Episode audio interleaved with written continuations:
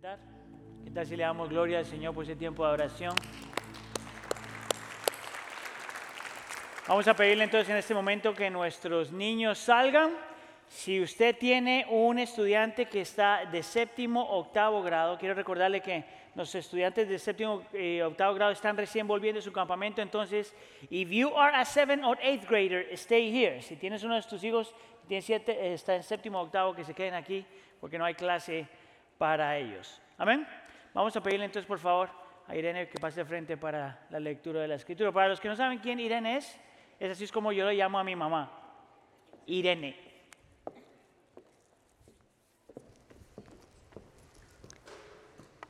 Eh, Por favor, se ponen de pie eh, como reverencia al Señor y a su palabra.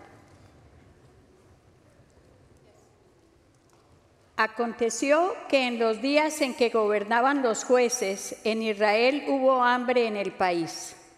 Y un hombre de Belén de Judá fue a residir en los campos de Moab con su mujer y sus dos hijos. Aquel hombre se llamaba Elimelech y su mujer se llamaba Noemí. Los nombres de sus dos hijos eran Malón y Kelión, efrateos de, Belén de Judá. Y llegaron a los campos de Moab y allí se quedaron. Y murió Elimelech, marido de Noemí, y quedó ella con sus dos hijos. Ellos se casaron con mujeres moabitas. El nombre de una era Orfa y el nombre de la otra Ruth. Y vivieron allí unos diez años. Murieron también los dos, Malón y Kelión, y la mujer quedó privada de sus dos hijos y de su marido. Entonces se levantó con sus nueras para regresar de la tierra de Moab, porque ella había oído en la tierra de Moab que el Señor había visitado a su pueblo dándole alimento. Salió pues del lugar donde estaba y sus dos nueras con ella, y se pusieron en camino para volver a la tierra de Judá.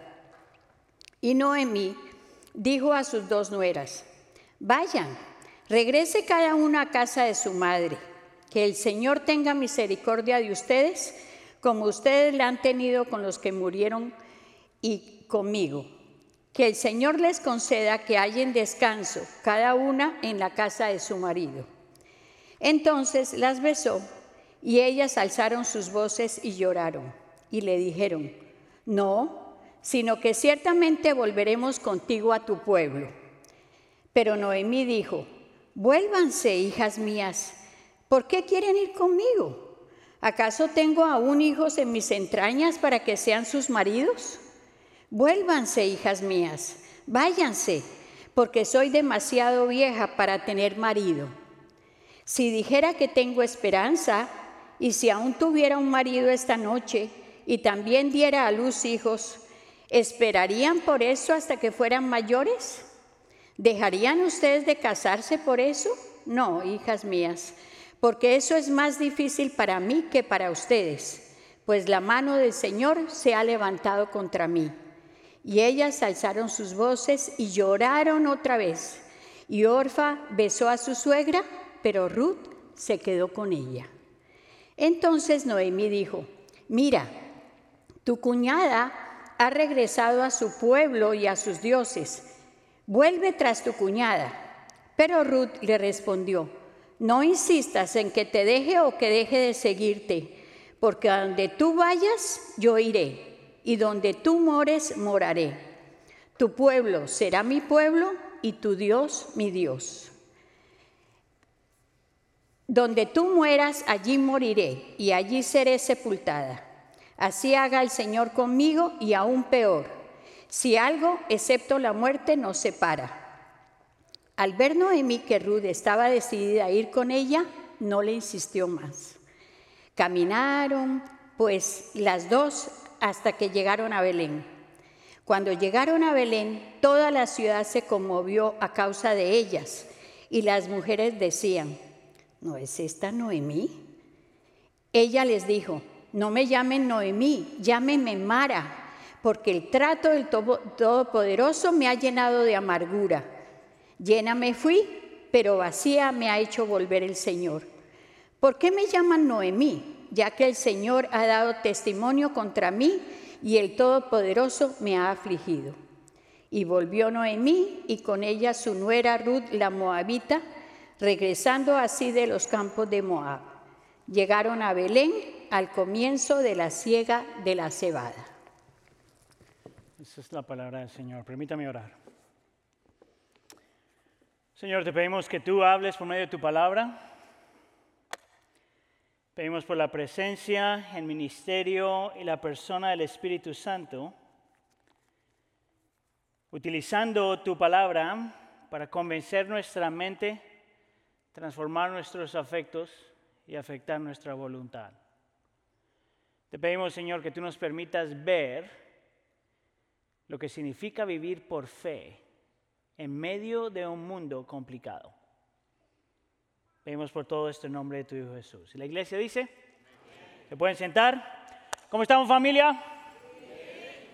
Ah, mi nombre es Aníbal Rodríguez y quería darle la bienvenida a todos los que están aquí y los que están adorando con nosotros en casa.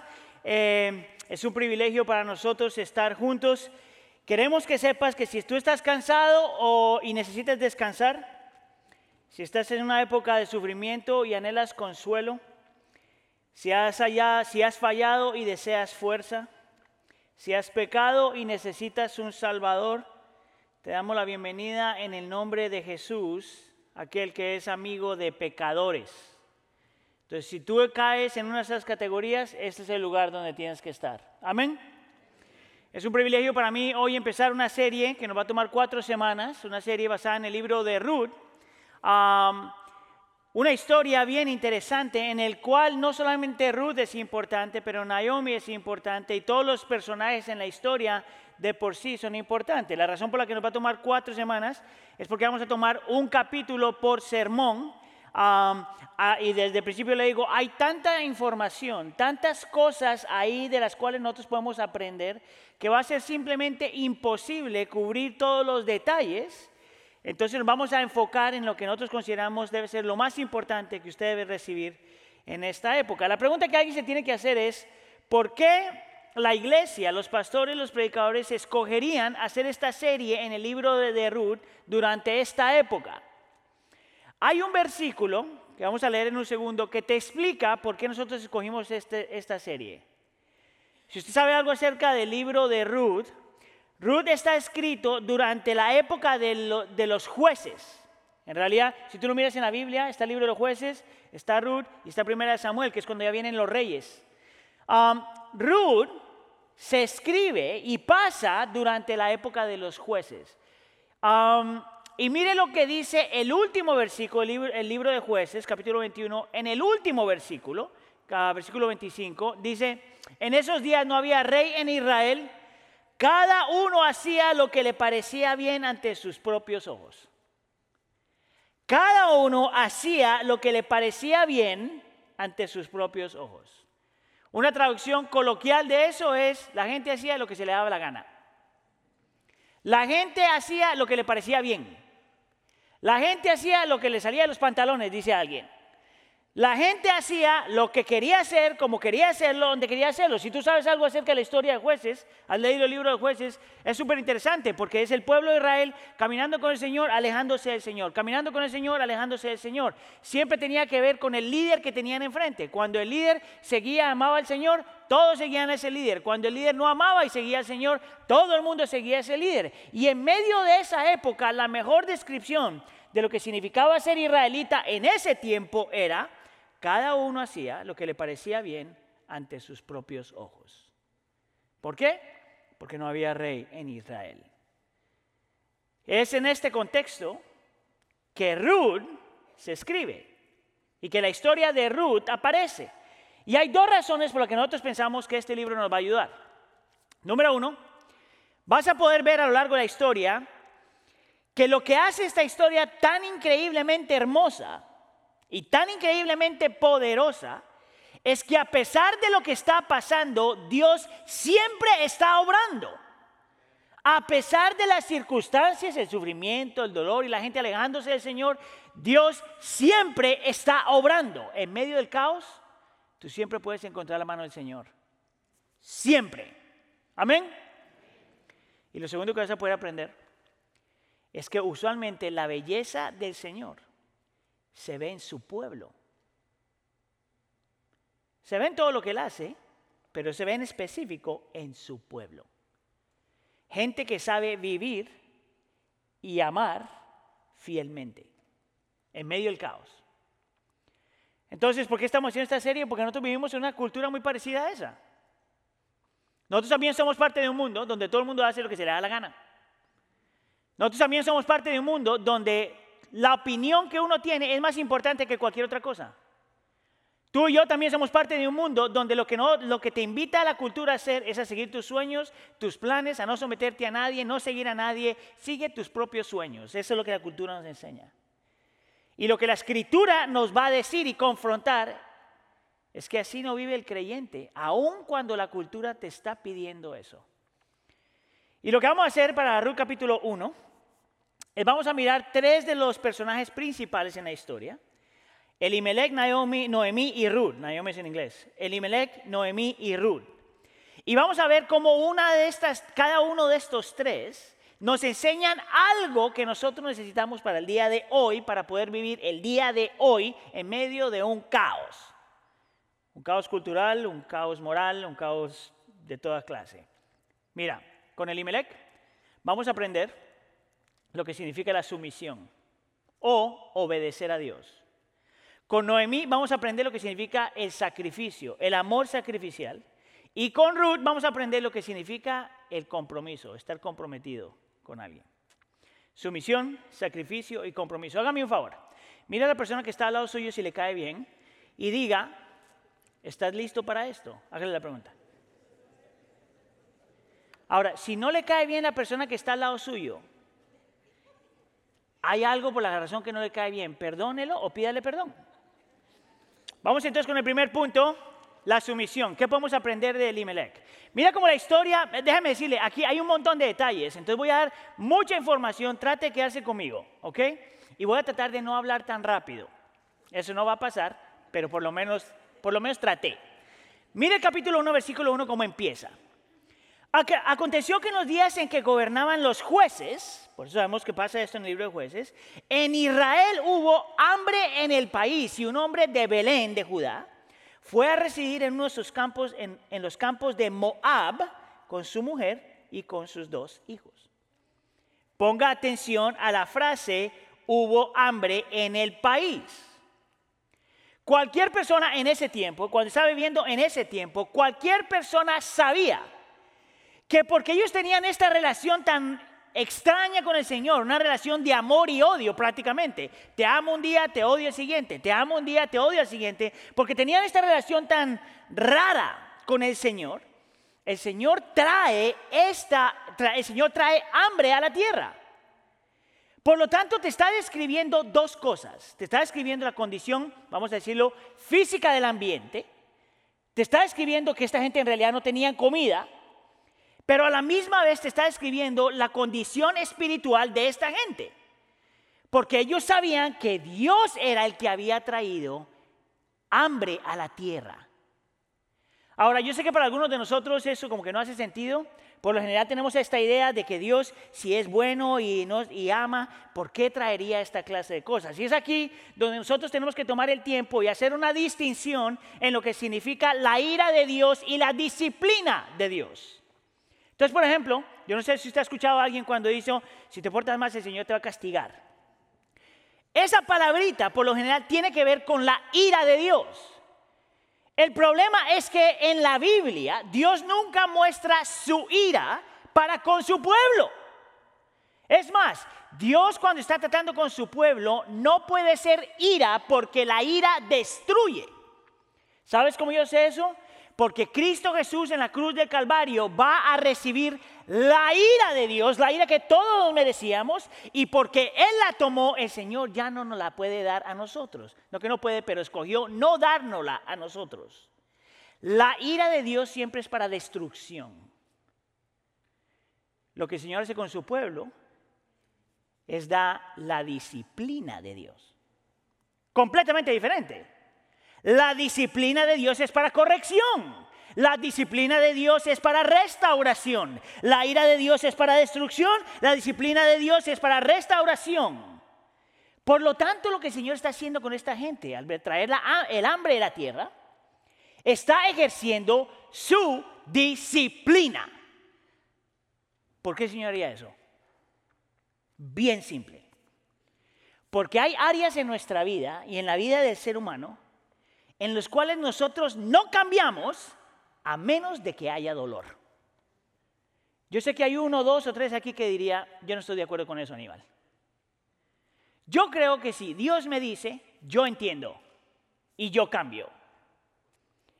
Yo creo que 99% de la gente que está escuchando este sermón, adentro en su corazón sabe que eso no es verdad.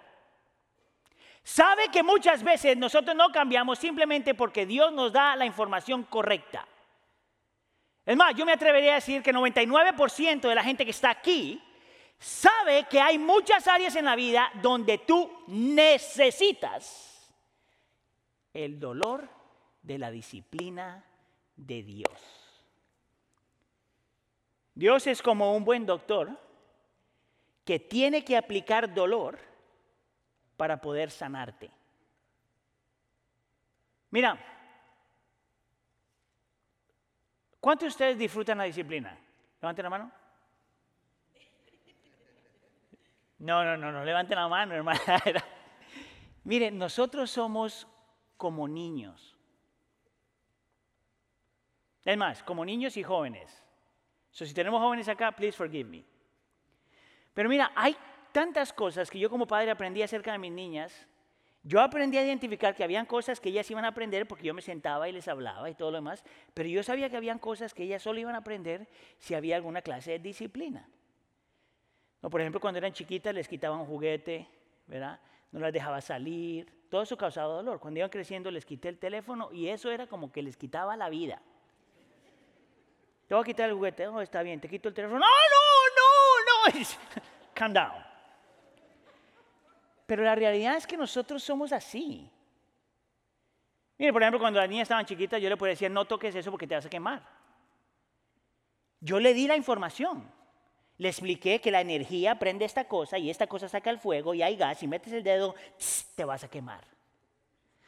La información estaba ahí. Yo me alejaba y luego escuchaba esto. ¡Ah! ¡He ahí! Y yo como una persona llena del Espíritu Santo, un padre amoroso, yo me acercaba y le decía, ¿te dije? ¿Sabes cómo yo sabía que mis niñas iban a aprender así? Porque yo mismo aprendí así. Mire, ¿cuántos de ustedes son padres? Levanten la mano. ¿Tú sabes por qué tú le das tantos sermones a tus hijos? Porque tú ya has pasado por ahí. So, hijos, please listen. Hay como dos o tres, los demás están en retiro, entonces se salvaron. Pero la realidad es que todos nosotros, en áreas de nuestra vida, necesitamos la disciplina del Señor. Y eso es lo que el Señor está haciendo con esta gente. Trae el hambre a la tierra. Ahora es bien interesante porque cuando lees el texto, el texto está lleno de un lenguaje, vamos a decirle, irónico. Están en Belén, y en Belén la, traducción literal de Belén es la casa de pan. Lo irónico del texto es que te dice que en la casa del pan no hay pan. Que en la casa de pan no hay alimento. Por lo tanto, Elimelech toma a su familia, a Noemí y a sus hijos, y se van para la tierra de Moab.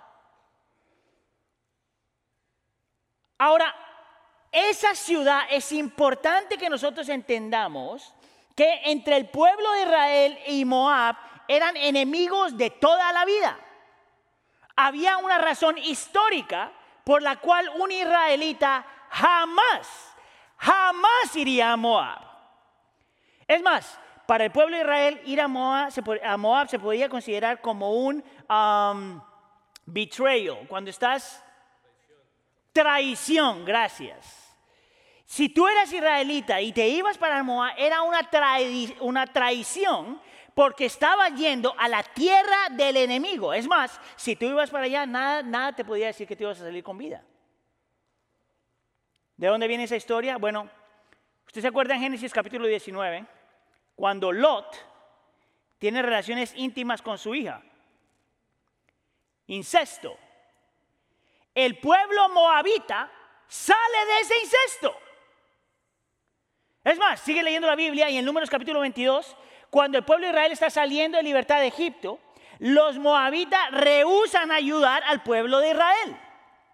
Cuando sigues leyendo el libro de Números, capítulo 25, te cuentas historia, una historia bien interesante. Había un rey moabita que quería maldecir al pueblo de Israel, trae un profeta, el profeta en vez de maldecir al pueblo lo bendice porque el Señor no le permite maldecirlo. Interesante que este profeta encuentra la forma de maldecir al pueblo de Dios sin haber nunca dicho una maldición. ¿Sabe lo que él hace? Trae mujeres moabitas para que seduzcan a los soldados de Israel, para que se metan con ellos y el resultado es que los soldados del pueblo de Israel empiezan a adorar otros dioses. Está toda esta historia entre Israel y Moabitas que hace que sean enemigos, por lo tanto tenemos que hacer la pregunta, ¿por qué Elimelech iría a esa tierra? Mire, hay diferentes eruditos que tienen diferentes opiniones acerca de esto. Algunos eruditos dirían, bueno, eh, Elimelech fue irresponsable, no pensó en las consecuencias, se fue para allá. Otra gente diría, no, le faltó la fe, no confió que Dios iba a proveer. Otra gente diría, bueno, no, él fue, eh, estaba siendo infiel frente al Señor. Otra gente diría, no, no, no, estaba siendo un buen padre y un buen esposo porque necesitaba proveer para su familia. Pero la realidad es que el texto no te dice por qué. El texto está completamente en silencio de por qué Elimelech se mueve a la tierra de Moab. Yo entonces te quiero ofrecer una opción. Porque no está en el texto, es una estoy deduciendo algo del texto y tiene la libertad de tomarlo o no tomarlo. Yo quisiera argumentar que la razón por la que Elimelech fue a la tierra de Moab era porque Dios mismo lo estaba impulsando a ir allá. ¿Cómo yo sé eso? Mira, al estar nosotros caminando en, en la historia del libro de Ruth, te vas a dar cuenta que los nombres en la historia del libro de Ruth son extremadamente importantes. Que el significado de los nombres son extremadamente importantes porque te hablan de la personalidad de la persona y del carácter de la persona. Por ejemplo, Noemí significa placer o tener placer, placentera. Ruth significa compañera. Escucha acá. Elimelech significa, thank you. Elimelech significa, mi Dios es rey. Si es verdad lo que te acabo de decir, que los nombres en la Biblia, en la historia de Ruth, hablan acerca de la personalidad y el carácter de la persona, te está diciendo que Elimelech, el estilo de vida de Elimelech, era una persona que aunque veía a Dios como amigo, que aunque veía a Dios como eh, padre, que aunque veía a Dios como una persona cercana, que aunque veía a Dios como un consejero, Elimelech nunca cometía el error de dejar de ver a Dios como rey. En otras palabras, que Elimelech entendía que lo que Dios dice como rey es, que no es sugerencia, que no es saber si te gusta o para que lo consideres. Nota que la palabra no, yo utilizo eso, pero la Biblia no lo dice. La Biblia nunca te dice, considera ser bueno. La Biblia nunca te dice, a lo mejor deberías considerar obedecer a Dios. Es por eso que los diez mandamientos no son las diez sugerencias, son los diez mandamientos. ¿Por qué? Porque Dios es rey. Y si es rey, lo que Él dice, se hace. Esto me lleva a mí a pensar que porque este era el estilo de vida de Elimelech, el Señor tenía que estar guiándolo de alguna forma a ir a un lugar que no tenía ningún sentido. ¿Por qué Elimelech iría a un lugar donde está el enemigo? Mi única explicación, y te digo es mi explicación, es porque de alguna forma el Señor lo estaba llevando para allá y Elimelech lo que hizo es se sometió a la dirección de Dios. Tú sabes que esa es la diferencia, la diferencia entre religión y la fe cristiana, ¿verdad? La religión hace cosas que Dios te pide que haga solamente si tienes algo a cambio. La fe cristiana se somete a Dios aunque no tenga sentido. ¿Por qué? Porque Dios es rey. Mira, cuando el Señor dice, por ejemplo, que seamos generosos, tú sabes que eso no es, eso no es, un, eso no es una sugerencia. Te sometes a Dios. Cuando el Señor le dice al esposo, ama a tu esposa como Cristo amó a la iglesia, eso no es sugerencia, es un mandato. Cuando le dice a la esposa que ame a su esposo, honre a su esposo, eso no es sugerencia, es un mandato. Todo en la escritura, si Dios es Dios, es mandato. Y Elimelech sabía eso. La segunda razón por la que yo pienso que el Señor era el que estaba orquestando y moviendo esto, obviamente, es porque Dios tenía un plan con el pueblo de Moab. Si tú sabes el resto de la historia, tú sabes que Ruth era moabita y que Dios utilizaría esta gentil para cumplir sus propósitos que parte del plan de Dios, en la soberanía del Señor, en el entendimiento del Señor, en lo que Dios quería hacer, Dios tenía un plan con los moabitas. Por lo tanto, hace, por lo menos a mí, completo sentido que el Señor estaba llevando a Elimelech a ese lugar con un propósito más grande de lo que él podía imaginar. ¿No te parece que nosotros necesitamos eso el día de hoy también? Tú también eres parte de una cultura que te dice que lo más importante eres tú. Tu opinión, tus deseos, tus sueños y lo que tú sientes. Pero para vivir fielmente en medio de un caos, lo primero que el creyente tiene que aprender a hacer es a someterse a lo que Dios dice. Mira, por las últimas dos semanas hemos estado hablando y viendo diferentes misioneros que han estado en diferentes partes del mundo. ¿Tú sabes por qué esa gente se fue para esos lugares? Porque Dios les dijo. No hay ninguna otra razón por la que un misionero se lleva a su esposo o a su esposa y sus hijos a un lugar donde posiblemente pueden perder la vida. Solamente si la persona se somete a lo que el Señor dice. Eso es algo que nosotros tenemos que aprender de Elimelech. Si Dios es rey, y lo es, lo que Él dice, se hace. Pregunta, ¿hay alguna área en tu vida donde Dios todavía no es rey? Piénsalo por un segundo, porque lo difícil del cristianismo es que si Dios es rey, es rey sobre todas las áreas de tu vida. El no someter someterse al Señor en todas las áreas de tu vida es tan ilógico como decirle a tu esposa o a tu esposo, yo te voy a ser fiel de lunes a viernes. Y el domingo, y el sábado y el domingo, dame un break, weekend. ¿Tiene sentido eso? ¿Tiene sentido que tus hijos te digan, yo, yo te voy a obedecer lunes, miércoles y viernes? y domingo, día de por medio. Eso no tiene ningún sentido. ¿Cómo se vive en medio de un mundo donde todo hace lo que bien le parece? Aprendiéndose a someter al Señor. Eso es lo que aprendemos de Elimelech. Ahora mira lo que podemos aprender de Noemí. La historia de Noemí, eh, cuando seguimos leyendo la historia, toma un, curso, una dirección que nadie se esperaba. En el versículo 3 te dice, que murió Elimelech, marido de Noemí, y ella se quedó con sus dos hijos. Y luego estos dos hijos se casaron con mujeres moabitas. El nombre de una era Orfa, para que le ponga a su hija ese nombre, y el otro era Ruth. Ahora, es importante que nosotros sepamos y entendamos algo que no te puedes olvidar. En la cultura judía, para el pueblo de Israel, eh, todo el mundo sabía, todo el mundo sabía que tú nunca te casas con alguien fuera de tu fe.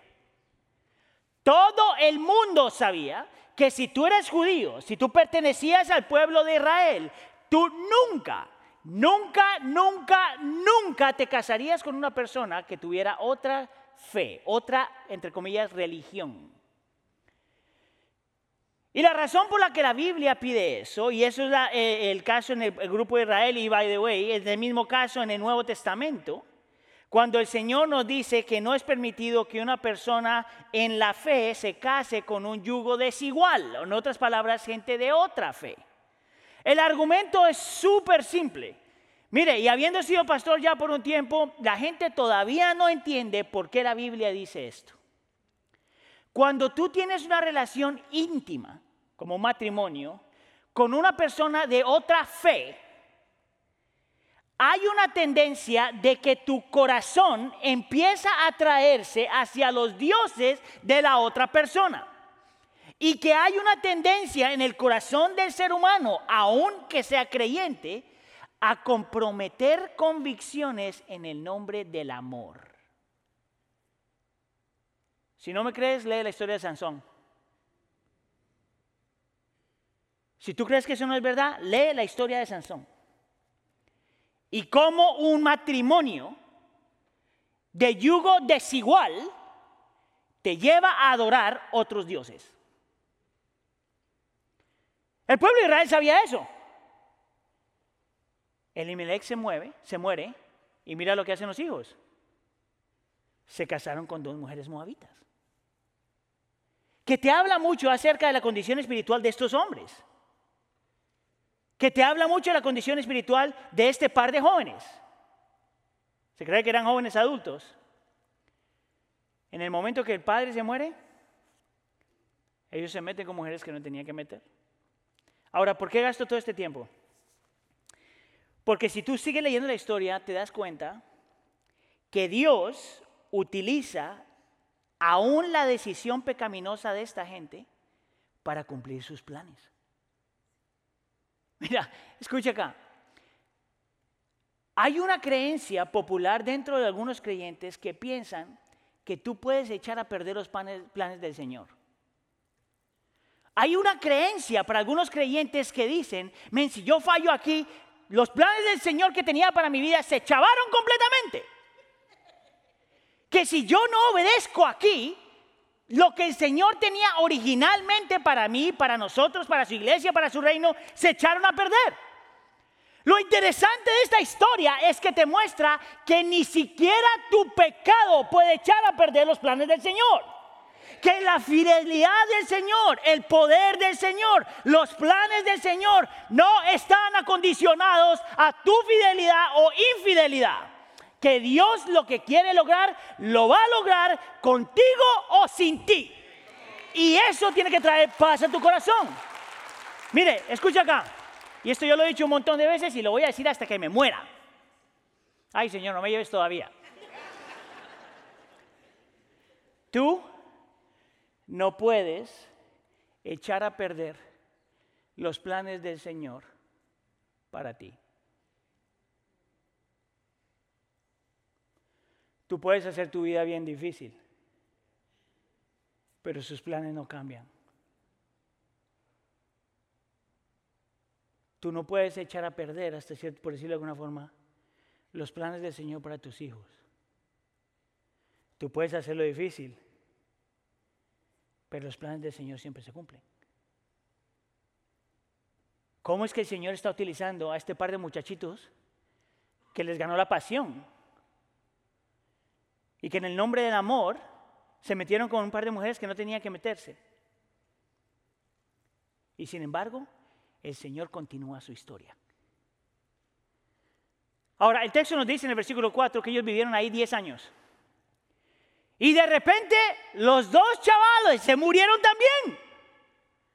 Murieron también los dos, Malón, ahí el nombre te dice, era malo ese, y Kelión que se quejaba mucho. Eso no es lo que significa esos nombres, pero es lo que se me viene a la mente. En realidad, uno de los nombres significa eh, débil y el otro no me acuerdo qué es. No importan esos porque ya se murieron. Terrible lo que dije. Dice que murieron también los dos, Malón y Kelión, y la mujer, Noemí, quedó privada de sus dos hijos y su marido. Mire, en nuestro contexto eso no significa mucho. Pero en ese contexto significaba que Noemí literalmente era el final de su vida. El final de su legado y el final de su herencia y el final de su seguridad. En esa cultura, en ese tiempo, cuando alguien se casaba, la mujer siempre se iba a la familia del hombre y las mujeres siempre se iba, se iba a la familia del hombre. Entonces, si ella tenía hijos, los hijos y el esposo se quedaban con ella, pero si tenía hijas, se iban con otra familia. Por lo tanto, eh, eso era, eh, ese era el cambio de la historia. Tú dependías grandemente de tu esposo y de tus hijos. Lo interesante es que aquí esta mujer, sus dos hijos se mueren, ¿verdad? Y los hijos no tienen hijos. Entonces las dos esposas no tienen hijos. Lo que quería decir entonces es que hasta ahí llegaba el nombre de la familia. Ahora yo no sé cuánto a usted le importa su apellido. A mí me importa bien poquito. Yo sé que si yo me muero hay otros 24 millones de Rodríguez en el mundo. Pero en este tiempo el apellido lo era todo. Y al morirse su esposo y sus hijos, el apellido se acababa. No solamente eso, que al morirse su esposo y sus hijos, el clan, la tribu más ah, antigua del pueblo de Israel, también dejaba de existir. No solamente eso, es que Noemí ahora ya está muy mayor para casarse otra vez. Por lo tanto, no tiene ni siquiera la posibilidad de que alguien más la pueda mantener, de que alguien más la pueda proteger, de que alguien más le pueda proveer seguridad.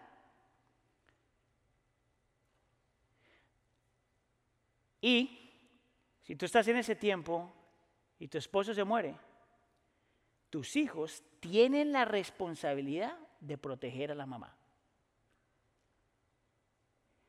En ese tiempo no existían las casas de retiro. ¿Tú sabes por qué? Porque los papás vivían con los hijos.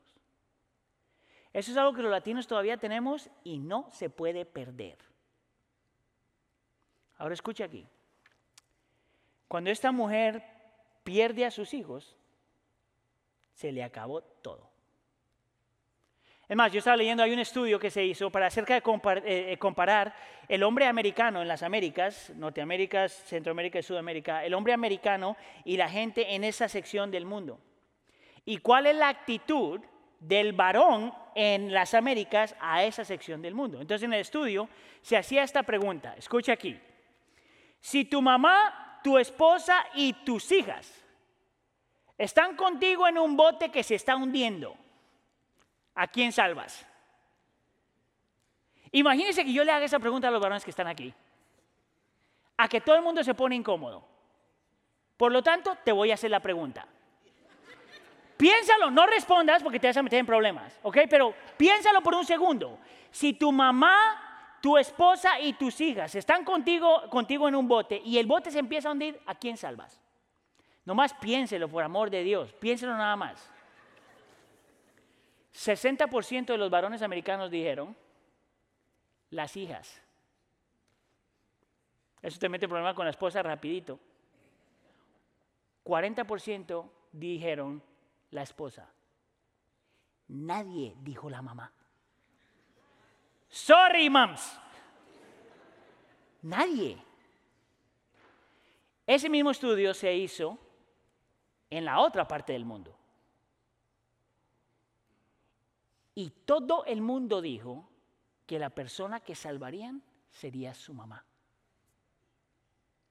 Era tal el peso de la cultura y la responsabilidad de, los hijos frente a los padres que esa ni siquiera era una opción. Es más, yo me atrevería a decir que si tú eres la esposa en ese tiempo y tienes hijas en ese tiempo, si tu esposo no escoge a tu mamá, a que tú le peleas. Porque era el peso de la cultura. Ahora, ¿por qué pasar todo este tiempo a hablar de esto? Porque lo que va a hacer Noemí, desde una perspectiva humana, no tiene ningún sentido. Lo único que esta mujer tiene son dos muchachas que viven con ella que ni siquiera son sus hijas. En esa cultura, tu esposa, tus, hijos se morían, las esposas, la yerna, la esposa del, del hijo, se volvía automáticamente la esclava. La nuera, ¿qué dije yo? Bueno, eso. Automáticamente se volvía la esclava. Pero esa no es la relación que tiene Noemí con estas muchachas. Mira lo que Noemí les pide a lo poquito que le quedaba, que le daba cierto sentido de seguridad. Versículo 8.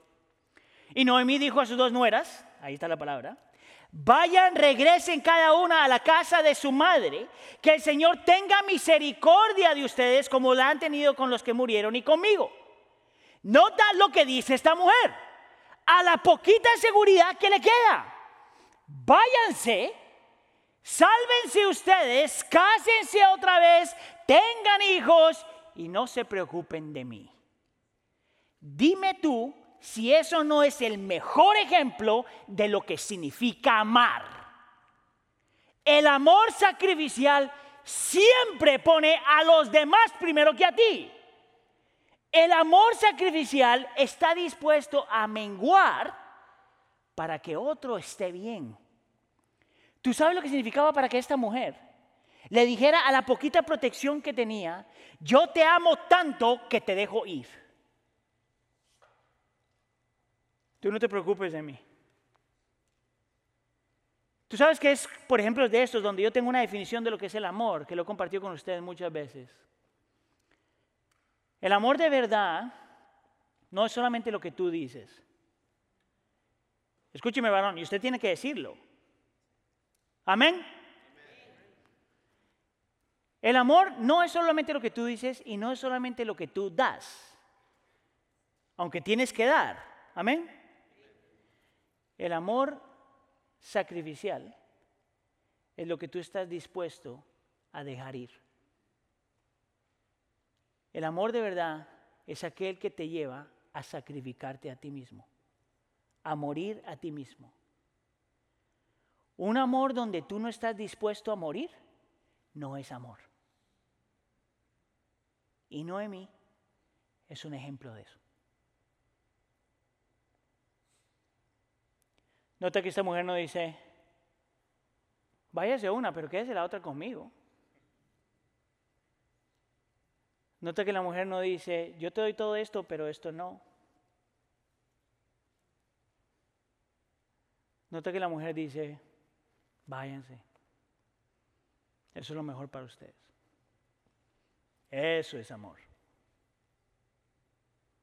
Esto es interesante acerca de Noemí que no significa que eso fue fácil. Ella escogió amar sacrificialmente, aún aunque estaba luchando. ¿Cómo yo sé eso? Mira el versículo 13. Ella empieza a tratar de, de, convencerlas que se vayan, ¿verdad? Y la muchacha no se quieren ir. Y una de las sugerencias dice, uno de los argumentos que ella utiliza es, mira, aunque tenga yo hijos, aunque pueda casarme otra vez y tener hijos, versículo 13, ¿esperarían por eso hasta que, hasta que sean mayores? ¿Dejarían ustedes de casarse por eso? No, hijas mías. Nota como le dice, hijas mías. No, hijas mías, porque eso es más difícil para mí que para ustedes, pues la mano del Señor. Nota que no dice el hambre en la tierra, el chamuco que se llevó al esposo, el chamuco que me mató a mis hijos, es la mano del Señor se ha levantado contra mí. Tú sabes qué honesta es esa confesión.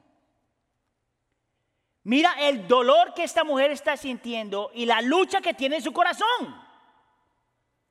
Es la mano del Señor. No es como cuando alguien te dice, ¿cómo estás hermano? En victoria.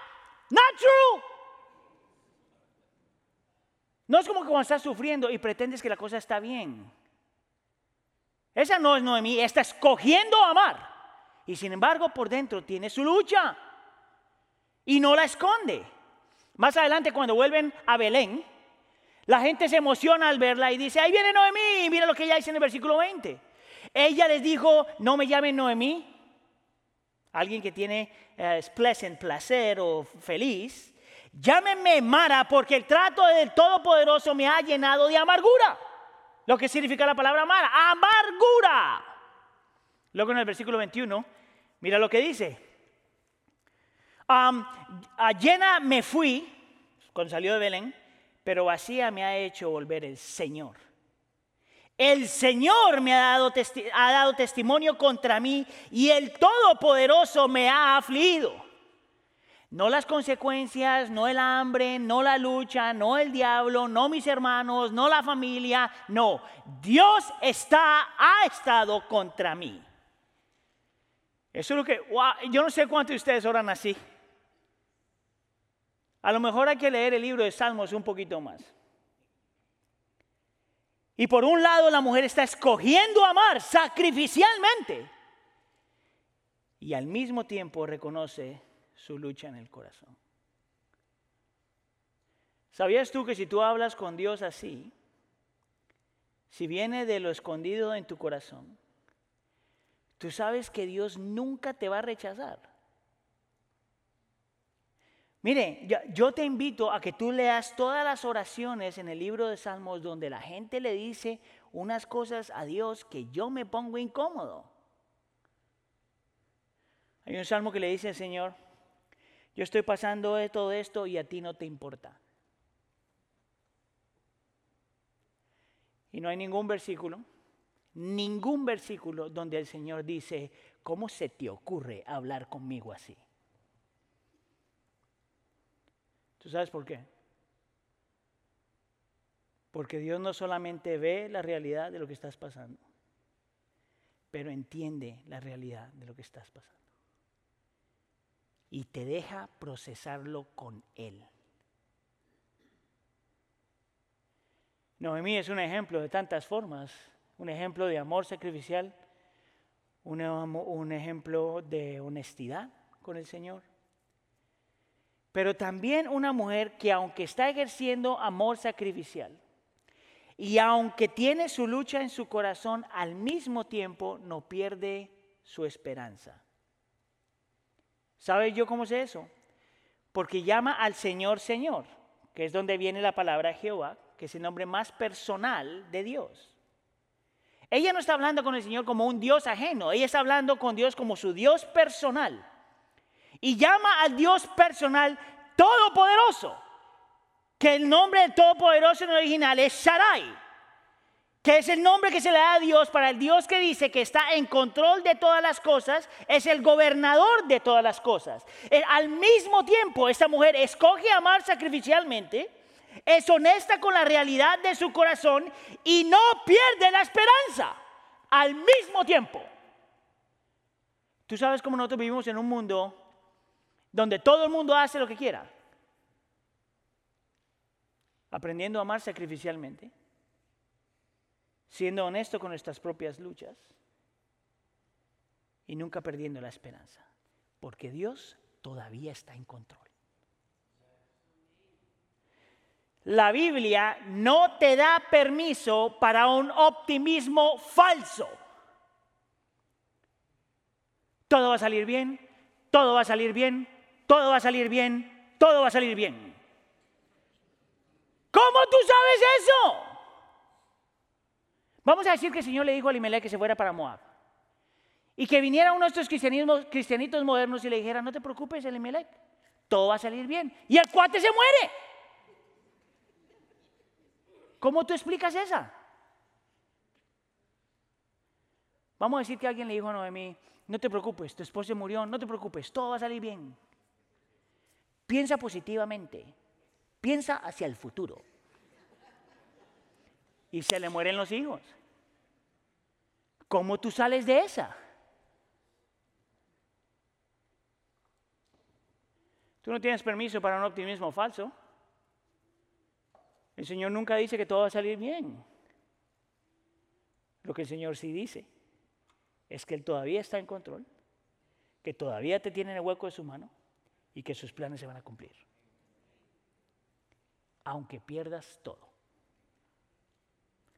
La Biblia tampoco te da permiso para un pesimismo tóxico. ¿Cómo va todo? Ah, de la basura. Hay una persona que conoce. ¿Cómo va todo? Ah, ah, brother, come on. Dios todavía está en control. Dios todavía va a cumplir, sus propósitos. El Señor todavía está orando en ti. Eso es lo que nosotros podemos aprender de esta mujer. Es así que se vive en, medio de un mundo caótico. Y por último, Vamos a hablar de Ruth, pero con Ruth yo no voy a gastar mucho tiempo, porque a lo largo de esta serie vamos a hablar más de Ruth que cualquier otra persona. Pero Ruth nos enseña a nosotros lo que significa ser una persona de compromiso. Mira, no es secreto cuando tú estás leyendo toda la historia que Ruth y Noemí tienen una relación muy especial. Y que Ruth considera y que Noemí considera a Ruth una hija. ¿Te acuerdas que yo te dije que en ese tiempo si tu esposo se moría te volvías la esclava automáticamente? Es desde ahí donde hay problemas con las suegras, desde la historia, desde ahí. Lo que está ahí. Ruth tiene la posibilidad de salir corriendo. Esta es la salida. Pero mira lo que le dice Ruth a Noemí, versículo 14. Y ellas alzaron sus voces y lloraron otra vez. Orfa besó a su suegra, se fue, pero Ruth se quedó con ella. Ahora, Noemí trata de insistir que se vaya y en el versículo 16 dice, pero Ruth le respondió, no insistas en que, en que te deje o, no o que deje de seguirte, porque a donde tú vayas yo iré, donde tú mores yo moraré, tu pueblo será mi pueblo y tu Dios mi Dios. En el versículo 17 dice, donde tú mueras allí moriré y allí seré sepultada. Así haga el Señor conmigo y aún peor si algo excepto la muerte nos separa. Eso es increíble lo que esta mujer está diciendo a su suegra. Pero todo sale de la palabra que en, el versículo 14 dice se quedó. Yo no pienso que esa es la mejor traducción, pero no creo que haya otra palabra en español. La palabra quedarse ahí es la misma palabra que se utiliza en Génesis capítulo 2, versículo 24, cuando dice que el hombre dejará a su mujer, a su padre y a su madre, y se unirá a su mujer. Esa es la palabra. Unirse. Pero no unirse como que nos juntamos, pero unirse en forma de pacto. Es por eso que cuando nosotros hablamos del matrimonio, nosotros no hablamos de un contrato, tú haces lo tuyo yo hago lo tuyo y yo hago lo mío, pero hablamos de un compromiso, un pacto en donde la persona le dice al esposo o a la esposa, yo te voy a amar y me quedo contigo aunque tú no me quieras.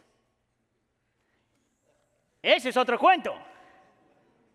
Yo me quedo contigo aunque tú no quieras quedarte conmigo. Yo me comprometo a ti sin esperar nada a cambio. Y es la misma palabra que Ruth utiliza para su relación con Noemí. Yo me ato a ti. Me ato a ti. La imagen que siempre se me viene, ¿tú viste cuando los perritos te mueren aquí? Y que tú le haces, y el perrito no se va. That's the picture. Tú le haces, tú le haces y el perrito no se va. Esa es la imagen de una persona en el contexto del matrimonio que se ata a otra persona. Y esto es lo que Ruth está haciendo con Noemí. Se ata a ella. Ahora déjame terminar con esto. Eso es lo que cambia todas las relaciones en tu vida. Yo quisiera argumentar que Ruth nos muestra un ejemplo de fe que es más grande que el de Limelec. Y que Ruth es un ejemplo de fe más grande que el de Noemí. Número uno, porque ella es moabita. Número dos, porque ella está alejándose de su país, de su familia, de su legado y de su religión. Número tres, porque Dios no le ha hablado a ella. Número cuatro, porque Dios no le ha prometido bendiciones. Número dos, porque ni siquiera Noemí le está diciendo que se venga con ella. Y la mujer escogió comprometerse a la persona a la cual amaba. Dime tú si tu matrimonio no sería diferente si todos aplicamos eso. Dime tú si tus relaciones con tu familia no serían diferentes si todos aplicamos eso. Dime tú si tu relación con tus vecinos y la gente en tu trabajo y la gente que el Señor pone en tu vida no sería diferente si nosotros aplicamos eso. Es solamente la gente que sabe someterse a Dios como rey. Es solamente la gente que aprende a amar sacrificialmente por el beneficio de otra persona. Es solamente la persona que está dispuesta a comprometerse con alguien, a atarse a alguien por el resto de la vida. Lo que hace la diferencia. ¿Tú sabes lo que significa Ruth? Ruth, Ruth en español, inglés, compañera, compañera de por vida. ¿Puede alguien vivir así? ¿Podemos nosotros que estamos aquí, instituciones creyentes, vivir así? Y la respuesta es sí. No fácil, pero sí. ¿Sabes cómo yo sé eso? Porque nosotros tenemos algo mejor. Es más, porque nosotros heredamos la bendición, todas las bendiciones de la obediencia de Elimelech, de la obediencia de Noemi y de la obediencia de Ruth. ¿Sabes cómo eso? Porque de Ruth viene el rey David, y nosotros vamos a ver eso después. Y del rey David viene Cristo. Y Cristo es nuestro Salvador. Y Cristo vino a someterse de una mejor forma de la que se sometió Elimelech. ¿Sabes por qué? Porque Cristo se somete al Padre aunque sabía que le iba a costar la vida. ¿Y por qué Cristo hizo eso? Por ti, por mí. ¿Cómo nosotros no le damos a otra persona lo que ya hemos recibido? ¿Qué si yo te digo que Cristo mostró una fe más grande, mucho más grande, por decirlo de alguna forma, que Noemí? Porque Noemí estaba dispuesta a dejarlo todo y ejercer amor sacrificial, pero ella no tenía que morir. Pero Cristo sí tenía que morir para tomar la ira de Dios, para que aun cuando estamos siendo disciplinados por Dios sepamos que Él nunca nos deja ir. Y esto me lleva a la tercera razón por la que cual Cristo es aún mejor que Ruth.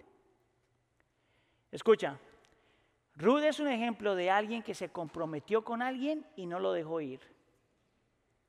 Cristo nos regala el, el regalo más grande que podamos tener. Que Dios el Padre, a través de Él, se compromete con nosotros y no nos deja ir. Porque no hay nada que te pueda separar del amor de Dios en Cristo Jesús. Tú sabes que no importa cuántas veces tú le hagas a Dios así, no te deja ir. ¿Puede alguien vivir así? Claro que puede. ¿Fácil? Claro que no. Pero se puede vivir porque lo que nosotros estamos llamados a dar es lo que ya tenemos. ¿Sabes tú lo que el Señor puede hacer contigo y conmigo? En medio de un mundo donde todo el mundo hace lo que mejor le parece.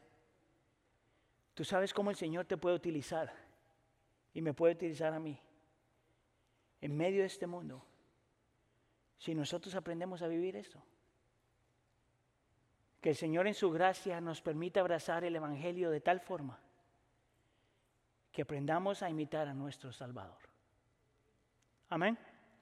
Oremos. Señor, te damos gracias por el regalo tan lindo que tenemos, la bendición tan linda que tenemos de tener un Salvador que se sometió que ejerció amor sacrificial, que se comprometió y que nunca nos deja ir. Te pedimos, Señor, que ese mensaje sea tan real en nuestro corazón, que podamos vivir en medio de una cultura y un tiempo donde todo el mundo hace lo que bien le parece. Y sin embargo nosotros hacemos nuestro cristianismo tan atractivo que la gente se tiene que preguntar por qué vivimos como vivimos. Por favor, Señor, haz tu obra en nosotros para imitar la fe de aquellos que han venido antes de nosotros. Pero imitarla no para ser aprobados, pero porque ya hemos sido aprobados. Haz tu obra, Señor, te lo pido por favor en nombre de tu Hijo Jesús. Y todos decimos...